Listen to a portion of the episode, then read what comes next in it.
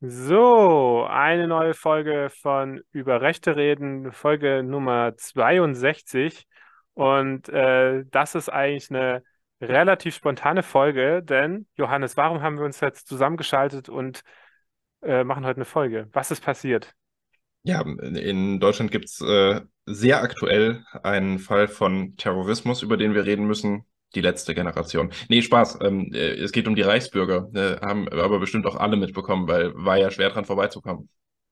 Ja, ich, ich muss sagen, ich habe das, äh, ich war irgendwie lustig gestern. Also wir, wir nehmen jetzt am äh, Donnerstagabend auf. Ähm, und ich habe nämlich, äh, ich musste sehr früh in die Universität. Ich hatte schon um 8 Uhr äh, Seminar.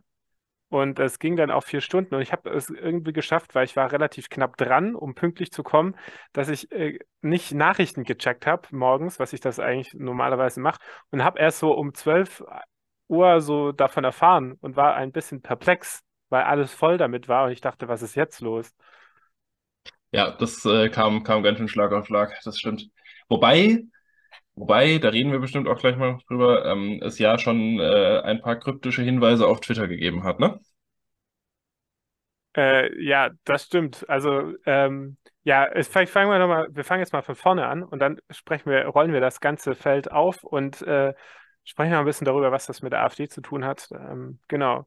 Also, was ist nochmal passiert? Äh, am, am Morgen des äh, 7. Äh, Dezembers äh, gab es in ganz Deutschland äh, Razzien äh, insgesamt waren 3000 Polizeibeamte beteiligt in elf Bundesländern, sowohl, ich glaube, in Österreich und Italien äh, wurden Wohnungen durchsucht. Äh, Im Visier waren 52 Beschuldigte, 25 von ihnen wurden verhaftet.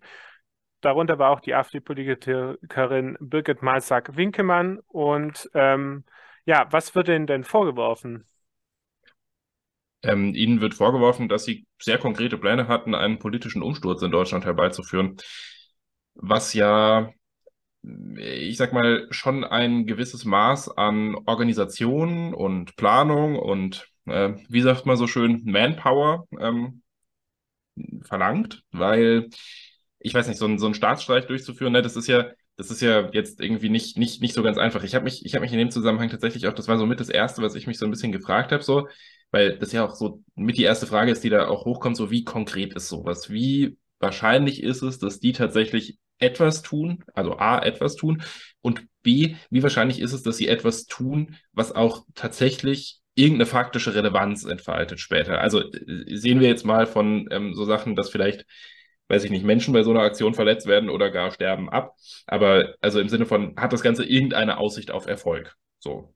Und ich persönlich habe immer so ein bisschen den Eindruck, ähm, dass in solchen Kreisen es recht verbreitet ist, dass man irgendwie denkt, dass die Leute in so einer Situation, wenn tatsächlich jemand anfängt, so einen Umsturz zu planen, ja, mitmachen, nichts tun, zuschauen oder sogar gut finden und unterstützen.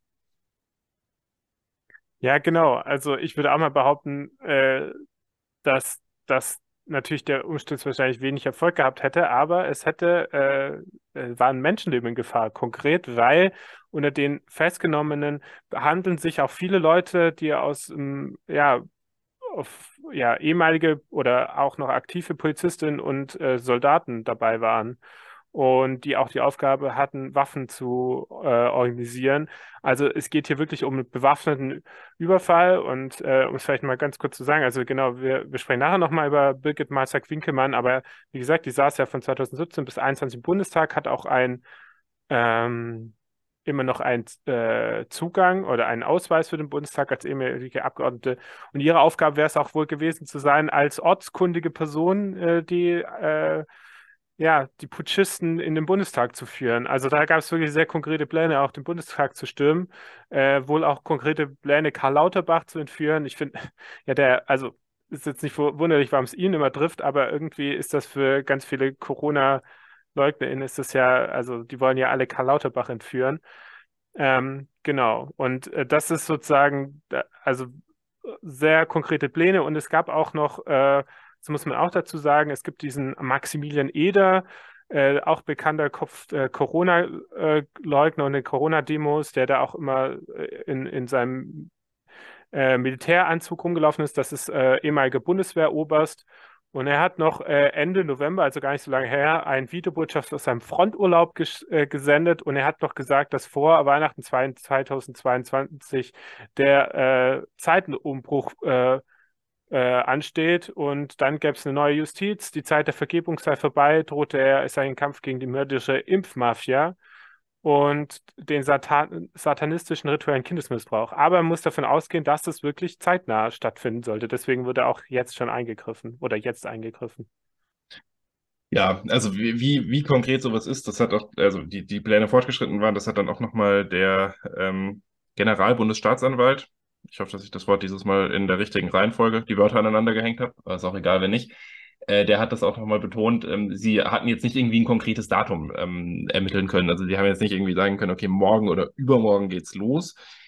Ähm, aber sie waren schon der Überzeugung, dass diese Gruppe, gerade auch weil die immer wieder diskutiert haben, Ereignis A, Ereignis B wäre der richtige Zeitpunkt gewesen, um loszuschlagen, sozusagen. Also wir haben schon der, also drüber geredet, wann sie in der Vergangenheit vielleicht ihre Aktion hätten starten müssen, dass die Vorbereitungen zumindest aus deren Sicht für einen erfolgreichen Putschversuch schon relativ weit fortgeschritten waren, weil sonst diskutiert man ja noch gar nicht darüber, ähm, ja, was man dann durchführen wird. Die ganzen Planungen liefen jetzt auch schon eine ganze Weile. Also man weiß zumindest, dass sie sich mindestens ein Jahr lang ähm, dieser, dieser Kreis, äh, um den es jetzt hauptsächlich geht, ziemlich regelmäßig getroffen haben, äh, auf dem Jagdschloss. Und jetzt reden wir vielleicht mal an der Stelle äh, ein bisschen über beteiligte Personen. Ähm, das Jagdschloss von wem, Julian? Ja, es war von Prinz äh, oder selbsternannten Prinz, weil in Deutschland gibt es keine Prinzen mehr, Heinrich dem 13. von Reuß. Ähm, das ist ein altes deutsches Adelsgeschlecht oder stammt von einem alten deutschen Adelsgeschlecht, die in Thüringen relativ viel oder äh, lange im 18. Jahrhundert äh, äh, lang geherrscht haben. Und äh, er selbst wohnt in einem äh, Schloss in Bad Lobenstein in Thüringen, wohnt aber eigentlich in Frankfurt, ist dort auch, ich glaube, Immobilien ähm, oder nicht Besitzer, ja doch auch Besitzer wahrscheinlich, und wurde dann in Frankfurt festgenommen. Genau. Und dieser Mark, äh, Heinrich der 13. hätte auch oder äh, neuer König von Deutschland werden sollen. So war der Plan gewesen. Also er gilt so ein bisschen als Kopf der, äh, der, der Gruppe. Genau, tatsächlich, äh, soweit ich das verstanden habe, war der Plan, eine Monarchie einzuführen in Deutschland. Was ja, bei ihm ja. Man wollte genau das, glaube das Gesetz von 1918 wieder einführen. Ja. Ja, was beim ähm, Prinz in Anführungszeichen äh, vielleicht noch eine ganz interessante äh, Information ist, ist, dass der tatsächlich ähm, schon lange, lange Zeit äh, immer wieder Rechtsstreitigkeiten angefangen hat äh, mit dem Staat wegen Enteignungen, die äh, stattgefunden haben in der Vergangenheit. Ähm, da äh, geht es, glaube ich, insbesondere um Enteignungen, die stattgefunden haben in den ehemals von der Sowjetunion besetzten Gebieten in Deutschland für die er Entschädigung haben wollte. Ähm, also ja, das, das sind ja Sachen, die gab es auch mal bei Böhmermann, da ging es ein bisschen um einen anderen Fall, aber ein ähnliches Metier so. Ähm, da äh, wird sich ein gewisser Frust bei ihm angestaut haben. Also ich hatte auch schon so ein bisschen das Gefühl, dass es ist wie, wie, wie mit so einem kleinen Kind. Man gibt ihm nicht sein Spielzeug und jetzt denkt er sich so, dann nehme ich mir halt das ganze Spiel mit. Ja, voll. Also irgendwie, das ist so, ja, ein äh, überzeugter Feudalist wahrscheinlich. Äh, ja, und der äh, Prinz, der beruft sich ja irgendwie, dass es auch irgendwie so einen fehlenden Friedensvertrag gäbe und es nur diesen 2 plus 4 Vertrag gab und äh, das nicht die Freiheit von Deutschland gewährt. Genau, also diese klassischen Reichsbürger-Narrative, die er da vertritt. Genau, so die, also Deutschland gibt es gar nicht, beziehungsweise Deutschland ist kein souveräner Staat und ähm, das ist irgendwie alles auch nicht rechtmäßig gewesen. Argumentiert wird dabei auch irgendwie immer, dass äh, das Grundgesetz, äh, im Grundgesetz der letzte Artikel, ähm, der heißt, dass äh, das Grundgesetz so lange gilt, bis das deutsche Volk sich äh, in freier Selbstbestimmung eine eigene Verfassung gibt. Hm, und darauf beruft man sich dann immer so ein bisschen, weil äh, ursprünglich die Idee vom Grundgesetz tatsächlich mal gewesen ist, deswegen heißt es auch nicht Verfassung von Deutschland oder sowas, sondern Grundgesetz, dass äh, man das dann irgendwann durch irgendwas anderes ersetzen kann. Hm, es hat sich aber an vielen Stellen ganz gut bewährt. Deswegen ist man halt dabei geblieben. Aber die leiten halt daraus ab, dass äh, das eigentlich alles Besatzungsrecht ist, sozusagen, die Reichsbürger. Das muss man rechtsdogmatisch auch gar nicht versuchen zu durchdringen oder so, weil das äh, einfach von vorne bis hinten an den Haaren herbeigezogener Unsinn ist und Nonsens. Und äh, ich sag mal, das sind so Sachen, selbst wenn es so wäre, dass das alles irgendwie rechtswidrig zustande gekommen wäre und alles nicht so ganz, ganz, ganz sauber gelaufen ist und sonst was, ist es ja irrelevant, weil ähm, ich sag mal, die normative Macht des Faktischen sagt, dass es dieses Land gibt. Ob man das jetzt will oder nicht. Ja, absolut. Ähm, und äh, was aber interessant ist, und das, äh, das mir vorhin aufgefallen, mir, mir, hätte der Name schon geläufig sein können, hätte ich einen Artikel gelesen in diesem, äh, in diesem Sommer, weil es gab ein, äh, einen Skandal, äh, dass äh, im, im August äh, der Bürgermeister von Bad Lobenstein, Thomas Weigelt, einen Journalisten attackiert hat. Also er hat ihn äh, in die Kamera reinge oder auf die Kamera geschlagen und ihn dabei auch verletzt. Und äh, Thomas Weigelt, parteilose Bürgermeister von Bad Lobenstein, äh, hat wohl hat sehr gute Verbindungen zu dem Prinzen gehabt und war auch auf dem Video zu sehen, gerade mit ihm im Gespräch, als der Journalist kam und gefragt hat, warum er sich denn hier mit einem Reichsbürger austauscht. Ähm, genau, also da, da fiel schon mal der Name des Prinzen dieses Jahres im, im Zuge dieser, dieses Zusammenhangs. Ja, sehr ähm, schöner Kontext auch. So, ähm, dann reden wir vielleicht mal noch kurz über andere Leute, die beteiligt gewesen sind. Ähm, was an der Stelle vielleicht auch erstmal noch ganz interessant zu wissen ist, zumindest fand ich das interessant, dass die auch schon so eine Art interne Organisation hatten. Das Ganze war aufgeteilt in den Rat und den militärischen Arm. Der Rat, das war wahrscheinlich das, was nach dem Umsturz die Regierung werden sollte. Und der militärische Arm, das waren halt die, die, ähm, ja, sag mal salopp, die Drecksarbeit hätten erledigen sollen. Also quasi den militärischen Umsturz durchführen und vorbereiten. Der militärische Arm war auch bei der Organisation davon, also einige Namen sind ja bekannt, da können wir auch gleich noch kurz drüber reden, über ein paar. Hm, die, die, die haben da tatsächlich auch so Sachen gemacht, schon wie irgendwie bestimmte Bundeswehrstandorte ausgespäht, um äh, dort später ihre eigenen Truppen stationieren zu können und haben halt sich schon so ein bisschen, ja, sag mal, mit dem, mit diesem, mit diesem Bürgerkriegsgedanken gespielt, in Anführungszeichen. So kann man das, glaube ich, ganz gut sagen. Ähm, wahrscheinlich auch durchaus in dem Wissen, dass das ohne Kämpfe nicht funktioniert hätte, aber keine Ahnung, was sie sich da so vorgestellt haben. Es ist auch immer schwierig, das äh, ja, zu sagen. Aber gut, dann kommen wir vielleicht mal noch äh, zu ein paar Personen.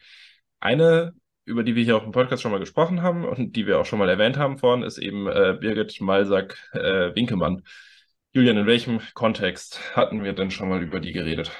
Ja, also ähm, wir haben in dem Kontext gesprochen, dass sie ja von 2017 bis 2021 im Bundestag saß und jetzt ausgeschieden ist. Sie stand auf Listenplatz 5 der AfD Berlin, aber so viele Sitze hat die äh, AfD Berlin nicht bekommen, deswegen ist sie ausgeschieden aus dem Bundestag. Und sie ist Richterin und äh, genau, sie wollte sozusagen wieder zurück in ihren alten Beruf und das wollte die, äh, aber das äh, Justiz, die Justizsenatorin Lena Kreck von der Linken äh, verhindern und deswegen gab es da eine, äh, ein Verfahren oder ein Gerichtsverfahren. Sie hat sich ja dann eingeklagt ähm, äh, und sie hatte de, das Verfahren gewonnen und ähm, ich kann mich noch erinnern, es ging ja darum, dass ja die Reden, die sie im Bundestag gehalten hat, nicht als ähm, Beweismittel sozusagen gelten durften. Nicht im Verfahren gegen sie verwendet werden durften, genau. Ja, der Hintergrund davon ist, ähm, dass, das haben wir in der Folge aber auch schon ein bisschen ausführlicher erklärt, äh, dass äh, es einen äh, Artikel im Grundgesetz gibt, der eben ähm, den Abgeordneten zusichert, dass das, was sie im Bundestag von sich geben, nicht äh, Gegenstand von irgendwelchen Verfahren ähm, zu ihren Lasten sein darf später. Die Idee dahinter ist, dass es ansonsten, ähm, ja, ich sag mal, Früher war es gängige Praxis, nicht nur in Deutschland, sondern tatsächlich auch äh, in anderen Staaten, wo es Parlamente gab, dass man Leute für Aussagen, die sie getroffen haben, also äh, PolitikerInnen, Abgeordnete, strafrechtlich meistens dann zur Verantwortung gezogen hat oder in irgendeinem anderen Rechtsverhältnis ihre Beamtenstellung äh, ihnen weggenommen hat, was auch immer, wegen irgendwelchen politischen Aussagen, die sie getroffen haben. So. Und um das für die Zukunft zu verhindern, gibt es eben diesen Schutzstatus im Grundgesetz. Dementsprechend ist es so, dass ähm, ja, diese Aussagen in dem Verfahren nicht verwertet werden konnten. Wenn ihr die Folge gehört habt, habt ihr da vielleicht auch so ein bisschen rausgehört, dass ich persönlich auch so leicht verwundert gewesen bin, dass man damit so vordergründig argumentiert hat, weil ich sag mal, das ist JuristInnen eigentlich schon klar, dass man wegen solchen Sachen nicht so richtig an die Leute rankommt deswegen war äh, bin ich mir jetzt auch nicht ganz sicher, ob die nicht auch schon so ein bisschen was über hinter, also ein bisschen was an Hintergrundinformationen hatten, ein bisschen mehr wussten, als sie in dem Verfahren sagen konnten, sagen durften, sozusagen. Keine Ahnung. Auf jeden Fall läuft jetzt wieder direkt ein Disziplinarverfahren gegen sie, also kein, äh, kein, keine Beantragung der Ruhestandsversetzung, wie das damals gewesen ist, sondern ein Disziplinarverfahren. Sie soll jetzt aus ihrem Amt entfernt werden. Und ich denke, nachdem sie sich an dem Versuch beteiligt hat, äh, einen Umsturz in Deutschland in führender Rolle durchzuführen, sollte das auch erfolgreich sein. Ja, lustig ist die Aussage von der Justizsenatorin Krick äh, dazu. Sie hat gemeint, äh, es wird jetzt nun schwierig, äh, physisch schwierig, äh, ihr Amt als Richterin nachzugehen. Ähm, auch das, auch das wird ähm, in der nächsten Zeit wohl eher nichts. Genau. Ähm, wenn wir schon beim Thema äh, rechtsextreme RichterInnen sind, ähm, nicht RichterInnen, sorry, Richter und Richterinnen sind, ähm, der äh, liebe Jens Meyer, der ist jetzt in den Ruhestand versetzt worden. Ähm, habt ihr vielleicht auch irgendwie am Rande gelesen, war in den letzten Tagen auch mal ein bisschen in den, in den Medien zu sehen. Genau, und vielleicht noch zu Birgit äh, Matzak-Winkemann. Äh, sehr interessant, weil ich, äh, ich muss mich ja jetzt auch für mein Fauxpas in dieser Folge in der, der, der, der Folge entschuldigen, weil ich noch gemeint habe, ja, irgendwie äh, kannte ich die nicht und ich fand sie jetzt auch nicht so spannend oder so. Ähm, natürlich war das Verfahren so interessant, aber jetzt natürlich hier äh, ganz groß in der Reichsbürgerszene dabei. Und offensichtlich war, waren jetzt die Leute auch nicht so überrascht in ihrem Umfeld, weil sie gilt als äh, Anhängerin, also laut der Zeit Anhängerin von QAnon, äh, von Anfang Verschwörungserzählungen auch als äh, sehr esoterische Person. Ähm, das ist auch interessant, weil sie gab, hat in ihrer Zeit, ihrer Abgeordnetenzeit gar keine Interviews mit äh, Journalistinnen gegeben. Ich meine, andere AfD-Politikerinnen machen das ja schon gerne. Ähm, also sehr, sehr abgeschottet, auch eigentlich mit anderen Leuten, also auch nicht wirklich einen äh, Kontakt zu anderen AfD-Politikern so gehabt, also sehr isoliert, aber ähm, sie hat schon auch immer mit Verschwörung, also sie war schon sehr auffällig, als sie mit ihren Reden im Bundestag, auch im Haushaltsausschuss, wo sie die Obfrau war für die AfD, hat sie auch immer äh, davor gewarnt, äh, Milliardenkosten, weil Flüchtlinge ihre Beipackzettel nicht lesen können. Oder äh, sie hatte vor Angst vor der Ansteckung der einheimischen Bevölkerung, weil jeder vierte ähm, äh, Geflüchtete laut ihrer Aussage multiresistente Keime in sich hat. Ähm, genau. Ja, sie hat, sie hat im Bundestag tatsächlich auch in dem Kontext so Sachen erzählt, wie ähm, dass in Deutschland plötzlich wieder seit der Flüchtling, äh, seit, seitdem viele Flüchtlinge gekommen äh, sind, äh, Krankheiten wie HIV, die vorher fast ausgerottet waren, ähm, weit verbreitet werden, wo ich auch so dachte, okay, okay, ich wusste nicht, dass HIV hier so gut wie ausgerottet war, aber ja, well. Ähm, man lernt ja immer wieder was Neues äh, von so AfD-Abgeordneten. Genau, ja. Es ist eigentlich schon sehr interessant und genau, Birgit Malzack-Winkelmann hätte auch äh, die Justizministerin werden sollen. Also dafür ist sie eingeplant. Ähm, ja, also was, was, äh, was denkst du?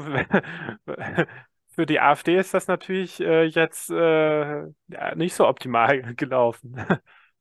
Ja, also ich sag mal, ähm, wenn man davor vielleicht noch so ab und zu ein bisschen drüber diskutieren konnte, ist die AfD jetzt wirklich ein Prüffall für den Verfassungsschutz? Drängt sich ja jetzt geradezu auf, die Partei zu beobachten. Ähm, natürlich ist ihr Verhalten jetzt nicht generell der Partei zurechenbar. Also man kann jetzt nicht wegen ihr sagen, die ganze AfD plant zusammen mit Reichsbürgern einen Umsturz in Deutschland oder sowas. So die, diese, diese Verbindung lässt sich so nicht ziehen. Ähm, ich habe auch jetzt, weiß ich nicht, ganz viele Sachen gelesen, wo irgendwie Leute dann sofort äh, geschrieben haben, so ja, jetzt AfD-Verbot und so durchziehen ähm, halte ich persönlich, äh, weil ich von Parteiverboten nicht so viel halt auch für die äh, falsche Ratio. Ähm, trotzdem ist es natürlich so, dass es auf die AfD einen gewissen Einfluss hat. Ne? Ähm, da braucht man sich auch nichts vormachen. Die Frau ist äh, im Bundesschiedsgericht der Partei, die ähm, war lange im äh, Bundestag für die AfD, ist quasi seit Anfang an Mitglied in der AfD. Die spielt in der Partei eine Rolle und die Partei lässt solche Leute groß werden. So. Und äh, gerade wenn man sich dann diese Sachen anhört, die Julian jetzt gesagt hat, so mag sein, dass jetzt nicht irgendwie jeder wusste, dass sie direkt dabei ist, ähm, einen Putschversuch zu unterstützen. Aber wenn man weiß, dass Leute QAnon-Anhänger sind, ähm, wenn man weiß, dass äh, Leute äh, eben auch so eine weirde Art äh, esoterischen Verschwörungstheorien anhängen und so, stellt sich halt schon die Frage, wie viel Bühne, wie viel Macht haben die Leute in der Partei und was sagt das über die Partei aus, die diesen Leuten so viel Bühne, so viel Macht gibt? Für die AfD, ich weiß nicht, ich muss sagen, jetzt von dem Namen selber war ich vielleicht ein bisschen überrascht, gerade weil wir den auch im Kontext vorher noch mal kurz besprochen hatten und ich dann noch so dachte, so, hm, okay, die verhält sich halt einigermaßen geschickt in dem, was sie tut. Aber ganz ehrlich, so richtig überrascht, dass es so eine Aktion von Reichsbürgern gibt. Also so eine, so, so, so eine, so eine, so eine Planung zumindest mal in einem größeren Umfang. Und dass da Leute von der AfD, auch Leute in höheren Stellungen in der AfD beteiligt sind, überrascht hat mich das gar nicht. Nee, mich auch nicht. Ähm, und ehrlich gesagt, wenn man so ein bisschen nachdenkt, ähm, ist auch so eine Person wie sie ja eigentlich dafür auch, ja, jetzt nicht so überraschend, weil sie ja jetzt nicht so die krasse AfD-Netzwerkerin ist, ne? Also die dann vielleicht noch eher in anderen Strukturen was zu tun hat. Und ähm, genau, ich glaube jetzt mal, dass das so Leute wie äh, ja, also andere Leute würden nicht in diesem Zusammenhang auftauchen von der AfD, weil die, weil die andere Positionen innehaben, ne? Die, die, die, die sie dann auch behalten möchten oder so. Ähm, und da sie gerne drauf sitzen. Aber ja, für so, sagen wir mal, die Hinterbänkler der AfD, da ist es jetzt nicht ganz überraschend. Äh, ich finde es interessant, die AfD möchte sich ja so ein bisschen auch von ihr loswerden, weil jetzt, äh, wie gesagt, du hast ja gesagt, sie ist ein Bundesschiedsgericht, sie wurde jetzt von der Homepage äh, entfernt. ähm, ja, so einfach geht es, glaube ich, nicht, Leute aus Parteigremien loszuwerden, indem man sie einfach von der Homepage äh, äh, streicht, weil ich denke mal, sie wird ja immer noch Mitglied des Bundesschiedsgerichts sein. Und äh, ja, also Gut, man ja, wird sie jetzt schon ausschließen können, weil ich sag mal, dass das äh, vielleicht Verhalten ist, das der Partei irgendwie Schaden zufügt, ähm, wenn man sich an einem Putschversuch äh, beteiligt. Ja, das äh, kann man ganz gut vertreten. ja, ja, voll. Und Aber das ähm, ist ja, das ist ja genau das Ding, ne? Das, das, das, das wird jetzt wieder so das AfD-Ding dabei sein. Die werden jetzt sagen so, oh, oh nein, wussten wir nicht. Wir schließen sie aus der Partei aus und danach ist ja alles wieder gut und es ist, als ob nichts gewesen wäre. Nee, halt nicht. So, ihr macht solche Leute groß. Ihr vernetzt solche Leute miteinander. Ihr seid die Partei, die den Nährboden für solche Aktionen bietet. ja, genau. Und ähm, ich meine, also sie ist ja nicht mehr im Bundestag und wenn sie jetzt im Bundestag gewesen wäre, wäre wahrscheinlich noch der Aufschrei deutlich höher. Ne? Sie hatte aber auch immer noch Zugang zum Bundestag, der wird jetzt auch untersagt. Und was ich mich gefragt habe, was wäre jetzt eigentlich passiert, wenn sie noch Mitglied im Bundestag gewesen wäre? Da hätte sie ja doch eigentlich Immunität, oder? Ähm, ja, hätte sie, aber die Immunität wird am Anfang von jeder Wahlperiode im Bundestag, äh, sagen wir mal, ein bisschen beschnitten von den Abgeordneten. Das ist so gängige Parlamentspraxis einfach. Ähm, man äh, erlässt da einfach die Regelung, dass Ermittlungen durchgeführt werden dürfen. Es darf aber nicht Strafanzeige er erhoben werden. Es darf keine Anklage erhoben werden gegen Abgeordnete. Sollte das geplant sein, dann muss das vom Bundestag nochmal gesondert beschlossen werden. Das wird aber in der Regel dann auch getan, falls es tatsächlich mal so weit kommt, kommt, dass die Staatsanwaltschaft irgendwie ausreichend Verdacht hat, um diese Strafanzeige zu führen, weil haben wir ja immer mal wieder. Ne? Also es gibt keine Legislatur, in der das nicht mindestens äh, gegen einen Abgeordneten Strafverfahren geführt wird eigentlich. Ja, Maskendeals und so. Zum Genau. Beispiel, ja, zum Beispiel. Aber die Genau. sind ja äh, in Ordnung. Okay, aber jetzt kann ja gegen sie ermittelt werden direkt, weil sie sitzt ja äh, nicht mehr im Bundestag. Und vielleicht sprechen wir mal kurz darüber, was denn die äh, AfD denn äh, dazu jetzt so gesagt hat. Also man hat sich jetzt relativ maulfaul gegeben. Man hat natürlich äh, gesagt, äh, Kruppalla und Weide äh, gesagt, dass sie ja natürlich äh, da damit nichts ja, sich davon distanzieren, von dem Verhalten. Solche Bestrebungen verurteilen sie und lehnen sie ausdrücklich ab. Das ist ja mal super. Ähm, aber man muss aber sagen, also in, in Thüringen geht jetzt wohl ein, ein, ein Schreiben von Höcke und Möller, den zwei Landessprechern, rum, in denen darauf auf, dass die Mitglieder davor aufgefordert wurden, Chatgruppen zu verlassen, in denen aufgerufen wird, mit Gewalt äh, oder mit anderen Mitteln äh, Gewalt einzu, äh, Gewalt anzuwenden, als statt friedlich zu demonstrieren. Ja, das ist, Äh, das, das ist die Vorbereitung auf das, was kommen wird, ähm, oder das, was man erwartet bei einer Überwachung vom Bundesverfassungsschutz. Genau. Weil wenn Ähm, da jetzt noch mehr Abgeordnete oder Leute in Positionen wichtigen von der AfD in solchen Gruppen vorgefunden, wer- vor, vorgefunden werden und wenn die Partei ein bisschen systematischer überwacht wird, dann wird das zu einem ganz schönen Knall führen, weil dann wird man feststellen, dass wahrscheinlich quasi jede zweite Person, die ähm, in irgendeiner wichtigeren Position in der Partei ist, in irgendeiner Vernetzung mit am Start ist.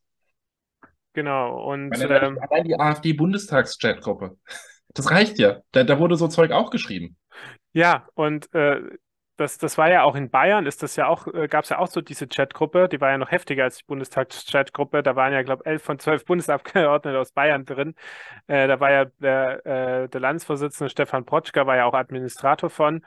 Und äh, da wurde ja auch zum gewalttätigen ähm, äh, Putsch aufgerufen. Da musste ja auch Johannes Huber, hat ja deswegen die Fraktion verlassen. Und die Landtagsabgeordnete äh, Anne Zyron hat ja auch geschrieben, denke, dass wir ohne Bürgerkrieg aus dieser Nummer nicht mehr rauskommen. Äh, die sitzt ja immer noch für die AfD, also Mitglied in der AfD und mit, äh, Mitglied des Landtags. Ähm, also es ist jetzt nicht so überraschend, dass da ja, wie gesagt, AfD-Leute dabei sind. Und jetzt die AfD macht jetzt auch eher so, der bayerische Landtagsabgeordnete Andreas Wienhardt hat auf Tri äh, Twitter auch eher gefragt, ob diese Razzia davon ablenken sollte, zu dem, äh, wegen dem mutmaßlichen Mord in Illerkirchberg. Ich weiß nicht, ob das äh, alle mitbekommen haben, aber dort hat ein, ähm, ein Asylbewerber ein, ein, ein 14-jähriges Mädchen erstochen. Das ist ja momentan, das war ja das Thema eigentlich der AfD, was sie eigentlich immer noch bespielen, auch jetzt seit dem, was, was gestern passiert ist. Ähm, und äh, Sven Tritschler, Landesgeordneter aus Nordrhein-Westfalen, hat auch äh, auf Twitter nur geschrieben, äh, immer diese Reichsbürger, äh, die kleine Mädchen auf dem Schwulweg meucheln. Also die AfD, das ist ja auch so zynisch, ja, also dass dieses, ähm, ja, also ja, das, das, Ja, es es, interessiert das nicht. werden, werden Sachen wieder miteinander in Zusammenhang gebracht, die miteinander nichts zu tun haben. So, man versucht halt so von, von, von diesem Thema Rechtsextremismus irgendwie abzulenken, kriegt es ja nicht mal hin in diesem Kontext offensichtlich, sich sinnvoll zu distanzieren. Ne? So von mir aus haben Kropala und Weidel das gemacht, aber und also das ist auch wichtig, dass die das machen. Ähm, auch das sei an der Stelle mal gesagt, ähm, dass es tatsächlich äh, schon nicht ganz irrelevant ist, dass das auch passiert. Nicht nur für die AfD, sondern auch so als äh, generelles, ähm, generelles Zeichen, glaube ich. Aber dass dann Leute, die in der AfD weiter Funktionen tragen, solche Posts absetzen, heißt ja schlicht und ergreifend, dass die versuchen, das zu verharmlosen. So, da wird halt das, da wird, da wird, wird halt eine rechtsterroristische Gruppe, die versucht, die Demokratie abzuschaffen und die einen gewaltsamen Umsturz äh, einsetzen will, mit einem tragischen Mordfall gleichgesetzt. Das ist schon ein bisschen heavy. Ja, gut, das ist typisch AfD. Ja, voll. Und ähm, ja, ich finde es so interessant, die, die haben halt ihre Agenda und wenn das nicht reinpasst, dann wird es halt eigentlich ignoriert, ne? Also so, ähm, äh, genau. Und äh, vielleicht, äh, wir sprechen jetzt eigentlich über, über die Razzien, aber vielleicht noch kurz zu dem Fall in Illerkirchberg zu, äh, zu sprechen. Was daran, äh, was ich jetzt interessant fand, war, also wie gesagt, äh, ganz schlimme Tat, Tod, Mordung einer 14-Jährigen. Ähm, genau, aber interessant ist, dass das sozusagen jetzt wieder der Migration die Schuld gegeben wird. Es wird gesagt, äh, ja, äh, Tod äh, Merkels Opfer oder was auch immer. Was ich interessant finde, normalerweise wird das ja immer noch äh, deutsches Mädchen getötet und normalerweise kriegen die ja immer noch Namen. Unsere Mimi, unsere Julia, unsere äh, Charlotte oder was auch immer. Äh, was interessant ist in dem Fall, dass der Vorname gar nicht äh, erwähnt wird, äh, das ist eine ziemliche Ausnahme, finde ich, weil es sich um einen äh, äh, türkisch klingenden Vornamen handelt. Also das würde dann eigentlich der ganzen Erzählung nicht passen mit Migration tötet, wenn es wohl äh, durch sozusagen Migration Opfer als auch Täter ins Land gekommen sind ähm, oder familiär ins Land gekommen sind. Und äh, das fand, wollte ich jetzt mal auch mal sagen. Ich fand das auch ziemlich, also das ist so heuchlerisch, deren Verhalten. Äh, Ja, das aber ist das wieder jetzt zynisch. zynisch. Und genau, und dass man das jetzt auch so tut, als ob sozusagen diese Razzien oder das alles nur dazu da ist, um davon abzulenken. Ja. Ja, gut. Ähm, spannen wir mal den Bogen zurück äh, in äh, Richtung ähm, der Umsturzgruppe. Übrigens, äh, meine, meine Lieblingsschlagzeile von heute, ähm, die hat die Taz gebracht. Äh, da steht äh, dick und fett, äh, Steinmeier bleibt im Amt. Ähm, fand ich äh, irgendwie einfach, einfach nice. Sehr, sehr, sehr ansprechende Aufarbeitung des Themas.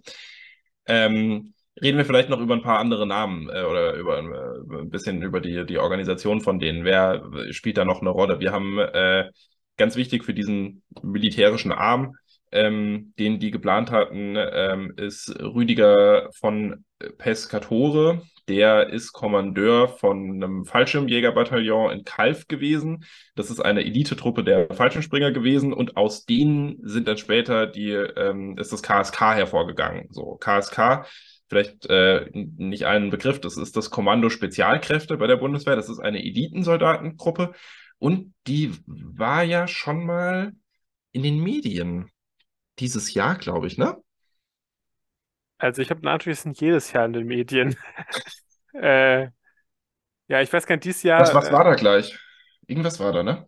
Ich kann dir die Frage leider nicht so beantworten. Ich kann dir tausend Antworten geben, was schon mit dem KSK in Kalf war. Äh, ich weiß, vor ein paar Jahren gab es ja mal den Fall, dass ein Oberkommandeur, äh, ich glaube, verabschiedet wurde und da gab es ja so, äh, da wurden dann äh, Prostituierte eingeladen, da wurde Schweineköpfe-Wettwerfen äh, stattgefunden und vor allem wurde auch mehrmals dort dann der Hitlergruß gezeigt und Nazi-Lieder gesungen. Das äh, ist die KSK in Kalf. Dann einige, gab es auch ein Mitglied äh, oder ein, ein ähm, Soldat dort war Mitglied im Hannibal-Netzwerk äh, dort. Und was ist dieses Jahr, Anfang dieses Jahres passiert, Johannes? Was ist da die richtige Antwort? Nee, das war nicht Anfang dieses Jahres, das ist schon eine Weile her. Ähm, aber die zweite Kompanie der, äh, von den KSK, die wurde aufgelöst, ähm, wegen rechtsextremen Umtrieben. Ähm, das war aber schon 2020. Äh, ich habe nur die Zeit ein bisschen durcheinander Corona. gebracht. Aber das ist wahrscheinlich Corona. einfach, weil man jedes Jahr was von denen hört. So Genau.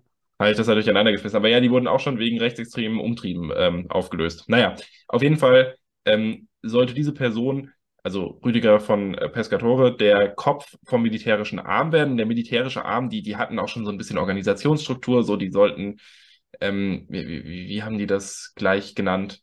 Äh, Heimatschutzkompanien bilden, die dann militärisch organisiert und bewaffnet werden sollten die Leute, die in diesem militärischen Arm organisiert wurden, die waren äh, gewesen sind, die hatten den Auftrag, auch Waffen heranzuschaffen und so und haben das auch schon in größerem Maßstab getan, offensichtlich. Muss ja auch, sonst hätten die ja nicht schon so aktiv drüber geredet, wann der richtige Zeitpunkt für den Umsturz kommt. So, dann gibt es eben diesen äh, Maximilian Eder, der, der Oberst AD, über den hat Julian ganz am Anfang schon gesprochen. Das ist der, der äh, aus dem Urlaub irgendwie ähm, freundliche Videos gepostet hat und erzählt hat, dass in den nächsten Wochen, äh, dass die nächsten Wochen eine ganze Menge an Umbruch äh, bring, bringen werden. Ähm, dann haben wir noch einen weiteren, äh, eine weitere AfD-Connection, und zwar Christian Wendler, der ist ehemaliger AfD-Stadtrat in Olbern, Olbernhau. Ich weiß aber nicht so genau, wo Olbernhau ist, muss ich ehrlich zugeben. In Sachsen. In Sachsen, okay. Julian, weißt du sowas? Warum weißt du eigentlich sowas? Weil ich den gleichen Artikel wahrscheinlich gelesen habe und irgendwo so, steht, dass ja, es in Sachsen ist. Ne, ich habe einen anderen Artikel gelesen. Na, okay, bei mir steht nicht dabei, dass es in Sachsen ist. Nee, es war in einem anderen Artikel. Ich glaube, wir haben beide gerade den gleichen offen. Das Genau. kann natürlich gut sein. Ja, dann kannst du ja mal weitermachen. Ja, ich denke, es geht weiter mit Michael Fritsch bei dir.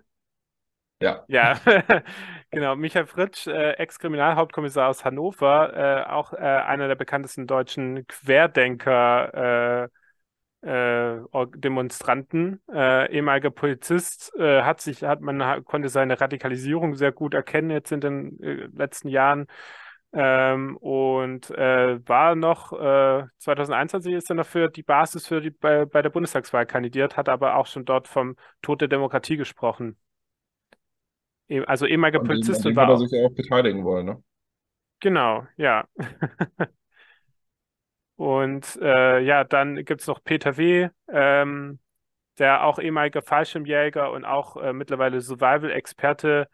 Und ähm, ja, bei ihm wurden auch Munition und Schusswaffenmagazine gefunden. Ähm, der war also auch, also wie gesagt, auch ein weiterer Soldat. Und vielleicht bei Christian Wendler noch dazu zu sagen, als dem AfD-Politiker, dass er für die, auch für die der, äh, die Beschaffung der Waffen zuständig war. Was interessant ist, weil das natürlich diesen ganzen Sachen mit ähm, äh, die AfD entwaffnen, äh, ja auch äh, neues, neue Beweismittel bringt. Also wenn offensichtlich AfD-Politiker zuständig sind für äh, Reichsbürgergruppen, Waffen für den Putsch zu organisieren. Ja, in der Tat. Ähm, spannender Punkt dann auch nochmal, wir, wir, wir haben ja nicht ganz äh, umsonst äh, die, äh, die Serie Rechte im Amt gestartet, ähm, wo es immer mal wieder um ja, rechtsextreme Leute, die halt äh, in irgendeiner Form äh, für den Staat arbeiten geht. Und wenn man sich jetzt ähm, diese lustige Truppe anguckt, dann stellt man mal wieder fest, wir haben schon ein bisschen ein Problem, ne, in Deutschland. Ja, also offensichtlich Polizei und äh, Bundeswehr, ja, da sind schon viele, äh, mal in absoluten Zahlen zu sagen, äh, viele Rechtsextreme dabei. Und das ist einfach gefährlich, weil die einfach einen Zugang zu Waffen haben und äh, auch eine gewisse äh, Und bei der Gewalt Bundeswehr verschwindet ja unheimlich viel Material. Waffen, Munition. Da, da, da geht ja, da geht ja, das ist ja unfassbar, was da alles, was da alles wegkommt eigentlich, ne? Ja. Und äh, vielleicht kann man auch sogar, äh, um es ein bisschen sarkastisch zu sagen, froh sein, dass die wahrscheinlich nicht gut miteinander abgesprochen sind, die einzelnen Netzwerke, weil man ja sagen kann, dass die Leute jetzt nicht irgendwie schon in anderen Netzwerken als zum Beispiel im Hannibal-Netzwerk aufgetaucht sind, glaube ich, so wie ich das verstanden habe. Ähm, ja, aber das ist absurd. Also da, da muss unbedingt irgendwas passieren. Also man kann das, man kann das einfach nicht mehr ertragen und man kann auch, ehrlich gesagt, wenn noch irgendjemand sagt, dass äh, Bundeswehr und Polizei ähm, äh, irgendwie die Gesellschaft halt repräsentieren. Also das, sowas, so ein Geschwätz, das äh, ertrage ich nicht mehr. Also es kann ja nicht sein, dass Rechtsextreme Waffen in der Hand halten dürfen. Ja, vor allem, das, das ist ja, das ist ja jetzt auch kein Unwerturteil, dass man dann spricht irgendwie über alle PolizistInnen und über alle SoldatInnen oder so, ne? In, in keinster Weise ist es das. Aber es gibt verstärkt in diesen Strukturen Leute, die ein großes Problem darstellen und die wegen diesem Zugang an Waffen brandgefährlich werden können. Und ich verstehe nicht, wie man jetzt immer noch sich hinstellen kann und sagen kann, dass man da irgendwie, keine Ahnung, so, dass, dass das damit ja nichts zu tun hat, dass man da auch wieder versucht, so ein bisschen die, die, die, den Fokus wegzubekommen, das Ganze irgendwie auch, ich weiß nicht, dann heißt es immer so, haben wir jetzt auch die ganze Zeit reproduziert im Prinzip, aber wenn ich so drüber nachdenke, die ganze Zeit heißt so, die Reichsbürger, die Reichsbürger, die Reichsbürger. So, ja, aber wer sind denn die Reichsbürger? Das sind bis zu einem gewissen Grad Leute, die irgendwas mit diesem Staat zu tun haben. Und das macht die ganze Sache ja eigentlich auch noch viel obskurer, als man im ersten Moment meinen würde. So. Und die Reichsbürger, das sind jetzt nicht irgendwie, weiß ich nicht, zufällig Leute, die sich getroffen haben und die irgendwie aus verschiedensten Gründen und Glaubensanschauungen heraus denken, dass die BRD nicht, äh, ex nicht existiert. Das sind deutsche Nationalisten. So, das, das ist letzten Endes das, was sie eint, diese Leute, die da zusammenarbeiten. So, es ist ein rechtsextremer Umsturzversuch, das ist eigentlich das, was auch zu wenig im Fokus steht, wenn man sich mal so die Schlagzeilen angeguckt, äh, anschaut. Ja, und wohl, das habe ich das irgendwie nur auf Twitter gesehen, wurde im CDF hat ein Psychologe auch noch gesagt, dass so Reichsbürger, das sind Menschen, die äh, abgehängt wurden und keine Perspektive haben, frustriert sind. Und das ist einfach Quatsch. Da wird nämlich auch richtig gesagt, hier haben wir einen Prinz, der irgendwie tausend Immobilien hat, äh, dann äh, Richterin. Juristin eine Richterin, ja, Juristin und äh, Elitesoldaten. Also das ist ja, das ist ja, das sind ja, ja jetzt nicht irgendwelche. Ich, ich, fand das auch krass. Im, im, Im Brennpunkt hieß es gestern irgendwann an irgendeiner Stelle, was müssen wir machen, damit Leute aus der Mitte gese der Gesellschaft nicht rechtsextrem werden? So, was ist das denn für eine absurde Fragestellung in der Konstellation? Das, also, so, erstens, was ist das für Definition von Mitte der Gesellschaft? Ist Mitte der Gesellschaft jeder, der ein bisschen Kohle hat oder was? Oder ein bisschen, also der, der halt irgendwie Bildungsprivilegien genossen hat oder was ist so da, was, was, wo, worauf soll das Ganze hinauslaufen? Und da wird so getan, als ob irgendwie, und das wird damit ähm, ja halt dann auch verbreitet, dieses Narrativ, als ob so, weiß nicht, Rechtsextremismus, Reichsbürgertum, was damit zu tun hätte, dass Leute einfach ein bisschen doof sind normalerweise. Und als ob das jetzt irgendwie so shocking, shocking, auch Leute, die nicht ein vollkommenes Brett vor Kopf im Sinne von, die einfach, sorry, blöd sind, sind bei sowas Mitglied, sondern da sind auch Leute Mitglied, die, ja, weiß ich nicht, vielleicht jetzt nicht landläufig als dumm bezeichnet werden könnten. Das sind Vollidioten, aber das ist ja eine andere Ebene. Genau, und äh, das habe ich gelesen, dass ich habe mal geschaut, was The Republic dazu geschrieben hat, unser Lieblings äh, Magazin. Die haben dazu einen Post gemacht und vor allem haben sie da jemanden nur wieder zitiert und nichts selber dazu geschrieben. Äh, sie haben Florian Hahn, äh, verteidigungspolitischer Sprecher der CDU-CSU-Bundestagsfraktion. Ich glaube, er ist auch, ah, ich weiß nicht mehr, er war mal stellvertretender Generalsekretär der CSU äh, und er hat gesagt, jeder Reichsbürger und jede Rechtsextreme ist einer zu viel. Und ehrlich gesagt ist diese Aussage schon einfach auch wieder so quatschig. Also das ist so, ähm, auf der einen Seite äh, natürlich ja, aber ich meine, sie gibt es einfach. Also man kann ja nicht, äh, er, er, sagt einfach, sie sollen nicht existieren, aber sie existieren ja. Also es geht ja darum, in den Fällen, äh, dass sozusagen der Rechtsstaat oder die Demokratie gegen diese Menschen vorgeht und dass sie äh, dass auch wie jetzt das passiert ist, mit Razzien die Leute festnimmt und das ist ja die einzige Möglichkeit in einer gewissen Art und Weise, ja. Aber dieses zu sagen, ja, von, wenn man dann irgendwie sagt, ja, es sind zu viel, ja, ja, aber man muss ja was tun. Also, ja, das ist genau. ja nicht die Erkenntnis. Man, man, man muss was tun und wenn wir eben über das Man muss was tun reden, dann, dann schließen wir den Kreis, den wir gerade eben kurz aufgerissen haben.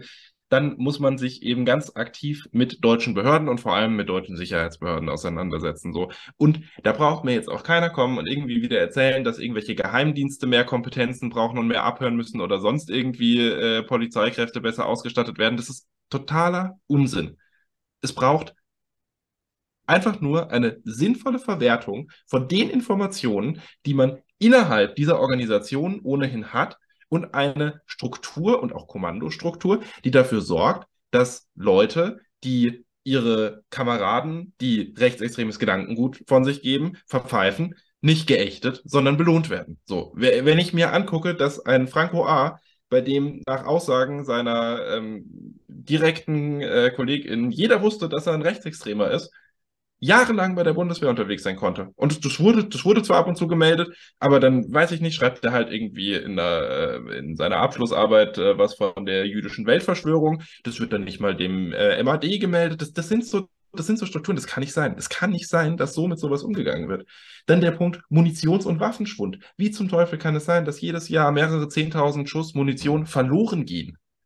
Sorry, wenn das der Status quo ist, dann muss ich mir mal Regeln überlegen, wie ich verhindere, dass das passiert. Und nicht einfach sagen, ah, ist ja blöd. Und nächstes Jahr sind es dann wieder 40.000 Schuss. Das ist auch blöd, ne? Ja. ja. Und in der, Dem in der Demokratie kann es ja nicht sein, dass, dass so sich Institutionen äh, irgendwie verselbstständigen. Oder denken, sie stehen über, sind, stehen unter keiner Verantwortung oder stehen keiner Recht. Es ist, es, ist einfach, es ist einfach eine gewisse Faulheit, die stattfindet. Und diese Faulheit, diese Faulheit, die wird zugelassen. Jetzt hole ich ein bisschen weiter aus, ähm, aber ich muss mich auch mal noch kurz darüber aufregen, äh, generell. Diese Faulheit wird zugelassen dadurch, dass wir in den letzten Wochen über Klimaterrorismus diskutieren in so einem großen Umfang. Wenn wir nicht aufhören mit dieser blöden Rechts-Links-Gleichsetzung, damit, dass ständig, wenn irgendjemand Recht sagt, aus CDU, CSU-Kreisen kommt, aber der Linksextremismus, dann braucht man sich nicht wundern, wenn solche Strukturen nicht ernst genommen werden und wenn es zu solchen Gruppenbildungen kommt, die potenziell gefährlich sind und im schlimmsten Fall halt irgendwann nicht rechtzeitig gestoppt werden. Und es reicht ja. Auch wenn diese 50 Hanseln höchstwahrscheinlich nicht die Macht in Deutschland hätten an sich reißen können. Alleine der Versuch hätte viele, viele, viele Menschen potenziell das Leben gekostet.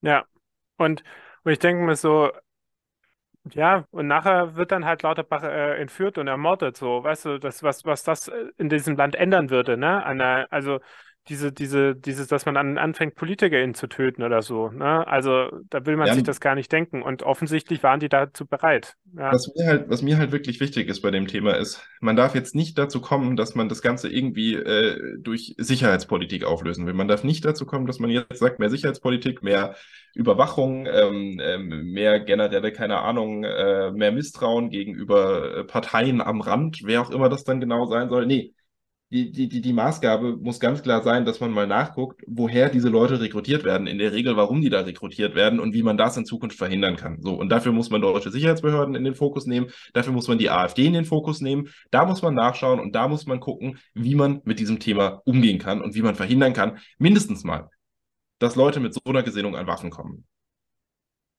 Genau. Und wenn man dann halt schon so Sachen wieder liest, hier von, ich glaube, Anna Schneider, das ist, glaube ich, die Chefreporterin von der Welt, eine Truppe verstrahlte Reichsbürgerrentner wurden hops genommen und gut so. Bei Lichte betrachtet allerdings schon eine äußerst eigenartige Hysterie und Inszenesetzung dieses Spektakels, wenn sich Demokratie so bedroht wäre, wie viel ständig predigen, wie viele ständig predigen, wäre sie längst tot. Ja, und das kommt aus dem Hause Springer wo vor kurzem die Klimaterroristen, die sich an Straßen festgeklebt haben, noch das Abendland generell gefährdet haben. Ne? Das muss man sich dann auch mal auf der Zunge zergehen lassen. Ja. Auch das ja. ist purer Zynismus, was da läuft. Ja, und hier in äh, gestern Abend hat sich wohl noch äh, äh, Michael Kretschmer, ja, unser Lieblingsministerpräsident, äh, in, in der Landesvertretung von Sachsen in Berlin zu einem äh, Gespräch, also auf einer Bühne, zu einer Diskussion mit dem Autoren Uwe Tellkamp äh, getroffen. Ich weiß nicht, ob der Name dir was sagt. Das ist ein relativ bekannter deutscher Autor, der aber halt auch mittlerweile immer mehr nach rechts gewandert ist und eigentlich zum AfD-Milieu gehört. Ähm, genau. Und auch offen dazu steht. Ähm, also Kretschmer hatte auch nichts Besseres zu tun, sich gestern Abend noch mit äh, solchen zu Leuten zu treffen, obwohl gleichzeitig AfD-Politiker festgenommen wurden, weil sie den Putsch gegen Deutschland planen. Ähm, ja, also, und äh, ich weiß gar nicht, ich habe das noch nichts gefunden. Also Friedrich Merz, Markus Söder haben auch irgendwie noch nichts dazu gesagt. Dobrindt, Scheuer, also. Mich, mich, mich würde ja mal interessieren, was äh, in der Welt stehen würde, wenn so eine Gruppe äh, mit den gleichen Verbindungen in die Linkspartei festgenommen worden wäre. Ja, wahrscheinlich direkt äh, auflösen und Todesstrafe einführen, keine Ahnung. Also, Vermutlich. ja, also es ist schon, es ist schon besorgniserregend, weil irgendwie, muss ich schon sagen, von der Union, also, ja, wie gesagt, ich bin jetzt, Mal schauen, mal schauen, mal schauen, was kommt. ja, aber irgendwie hätte man doch auch jetzt schon reagieren können. Ja, Also, klar, aber laut, irgendwie werden sie sich irgendwann dazu verhalten. Weiß ich nicht. Ich finde es jetzt auch keine Schande, wenn man nicht sofort was sagt in so einer Situation. Man kann ja auch erstmal sagen, okay, gut, das ist jetzt Sache der Regierung, das erstmal äh, in Ruhe durchzuziehen und der Polizei so. Ähm, dann äh, können wir uns irgendwann mal dazu äußern und halt mal überlegen, was für Rückschlüsse man so ziehen muss. Spannend für mich, wie gesagt, ist vor allem, wie verhindert man, dass diese Leute Waffen haben? Also wie verhindert man A, dass sie die Berechtigung haben, Waffen zu besitzen und wie verhindert man B, dass sie Waffen aus dem Bestand der Bundeswehr bei sich daheim haben? ja, Nein, und dass ich das sage, ist absurd, ja, by the und ich finde es auch absurd, dass man in Deutschland das eigentlich diskutieren muss, ne? Das sollte ja eigentlich äh, weit Ja, verbreiteter aber Konsens weißt du, das sein. ist, das ist genau das, was ich meine. Ich sehe nämlich jetzt schon kommen, dass jetzt dann in äh, näherer Zukunft ganz viel darüber geredet wird, und das fängt ja schon an. Der Verfassungsschutz muss jetzt mehr beobachten bei der AfD. Das habe ich nämlich von CDU dann auch schon teilweise gelesen auf Twitter und so. Äh, irgendwie hieß, ja, wir müssen den Verfassungsschutz, äh, also das muss intensiver werden und die müssen jetzt nochmal die AfD ganz genau auf den Prüfstand nehmen und da müssen wir nochmal viel besser hingucken und die Partei ganz strukturiert durchleuchten. So, darum, darum geht es doch überhaupt gar nicht. Das geht, ist, also natürlich spielt die AfD eine wahnsinnig wichtige Rolle in solchen Strukturen so. Natürlich ist diese Partei eine Möglichkeit, für die ihre Thesen zu verbreiten, Leute zu rekrutieren und Leute von ihrer Sache zu überzeugen. Selbstverständlich. Aber es geht doch im Moment in erster Linie darum, sich zu überlegen, wie man die Gefahr, die von solchen Gruppen ähm, äh, ausgeht, künftig wirksam abwehren kann. Und dazu gehört, also die, die, die durch eine bessere Überwachung der AfD werde ich dadurch da, dafür nicht viel erreichen. Da erreiche ich viel mehr. Ja, ich sage es jetzt zum zehnten Mal und ich sage es jetzt auch zum letzten Mal, wenn ich dafür sorge, dass es aufhört, dass in der Bundeswehr so viel Zeug verschwindet. Ja, da hast du vollkommen recht. Und ähm, ich überlege gerade, ob wir noch irgendwas vergessen haben zu besprechen. Ähm, naja, vielleicht kurz anzusprechen, was auf jeden Fall interessant war, dass die Medien relativ schnell davon Bescheid wussten. Also offensichtlich war es auch nicht so ein Geheimnis. Da muss man natürlich auch sagen, wussten die Leute, die verdächtig waren, auch schon Bescheid und konnten irgendwie noch Sachen äh, verschwinden lassen. Das Ja, da gibt es ja auch eine Story zu, ne? Ähm, ich glaube auch von, äh, von, von, von dem Eder. Ähm, seine Nachbarin hat irgendwelchen Reportern äh, gegenüber gesagt, dass äh, er sie angerufen hat aus seinem Urlaub heraus, letzte Woche schon, und ihr gesagt hat, dass es sein könne, dass nächste Woche die Polizei vorbeikommt. ja, das ist es nicht so besonders äh, ideal. Ich frage mich halt auch ehrlich gesagt in diesem Zusammenhang, 3000 Beamte sind beteiligt, ne? Und wenn man halt irgendwie nicht so weiß, wo die, also ja, willst du auch nicht wissen, ob dann auch über Polizistinnen gibt, die dann sowas auch an äh, die Reichsbürger durchstechen. Aber äh, Gut, Journalistinnen wussten ja auch weiß nicht, ich Bescheid. weiß nicht, wie schnell die Bescheid wissen, was sie eigentlich genau tun, ehrlich gesagt, in so einer Situation, weil die müssen ja gar nicht wissen, dass das eine bundesweite Aktion ist und was da genau passiert. Also jetzt gerade Leute, die irgendwie nur irgendwo was absperren oder so, werden auch gar nicht hundertprozentig einbezogen sein, was genau gerade läuft, in welchem Ermittlungsverfahren das stattfindet und so weiter, glaube ich. Ja, kann auch gut sein, aber Weiß prinzipiell es ist aber es, auch nicht. Also um Gottes Willen, falls uns PolizistInnen zuhören, ich glaube ja nicht. Aber falls doch, äh, korrigiert mich gerne, wenn es falsch ist. Ähm, würde mich auch tatsächlich interessieren. Aber ich habe keine Ahnung. genau. Aber auf jeden Fall wussten die Journalistinnen ja auch schon früher Bescheid. Die Artikel waren ja dann meistens auch schon geschrieben. Ähm, Ja, es wurde schon genau. recherchiert, genau. aber man, um 7.30 Uhr wird gestürmt und um 7.31 Uhr äh, erscheint ein vierseitiges Dossier in der Süddeutschen Zeitung, gefühlt. So, ja, so war das nämlich gestern. Und das, also das ist schon auch ein bisschen, naja, ein bisschen arg irgendwie. Also ich meine, es ist ja durchaus üblich, dass auch bei solchen äh, sensiblen ähm, Operationen an äh, JournalistInnen, die sich viel mit Sicherheitspolitik und so auseinandersetzen, äh, schon mal die Information gegeben wird, hey, da passiert dann was, das, dann bereiten die sich halt schon mal drauf vor, ne, und äh, begleiten das Ganze medial.